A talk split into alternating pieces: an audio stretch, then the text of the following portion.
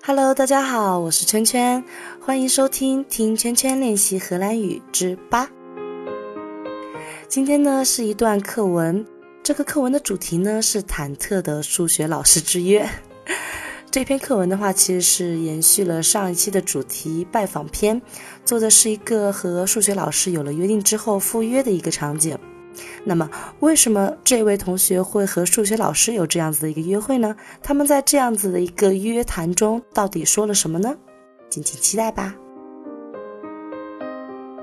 Introductie Remco Willems is 17 jaar. Hij zit in de vijfde klas van de HAVO en moet dit jaar eindexamen doen. Hij geeft goede resultaten op school, maar het gaat niet goed met wiskunde. Daarover heeft hij vandaag een afspraak met de wiskundeleraar, meneer Pieters. Let op, HAVO. HAVO is een schooltype voor kinderen tussen 12 tot 17 jaar. Luister nu naar tekst. Binnen. Ah, Remco, ga zitten. Dank u. Hoe gaat het met je? Ja, het gaat wel. Ik wil eerst even met je praten. Je hebt goede resultaten voor veel vakken. Ja, gelukkig wel. Oké, prima. Maar het gaat niet goed met wiskunde. Ja, dat is zo, meneer. Uh, ik vind wiskunde moeilijk.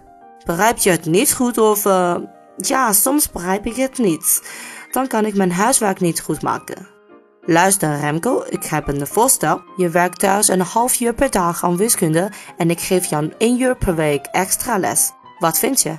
Dat is misschien wel een goed idee. Zullen we volgende week beginnen? Maandagmiddag om 4 uur? Ja, goed. Afgesproken. Tot maandag dan. Oké, okay, dag meneer. OK，那这是 alles。所以大家这次可以听懂整篇对话了没有呀？嗯，好啦，有任何的问题，欢迎关注我和泡泡的微博，跟着圈圈吐泡泡来问我。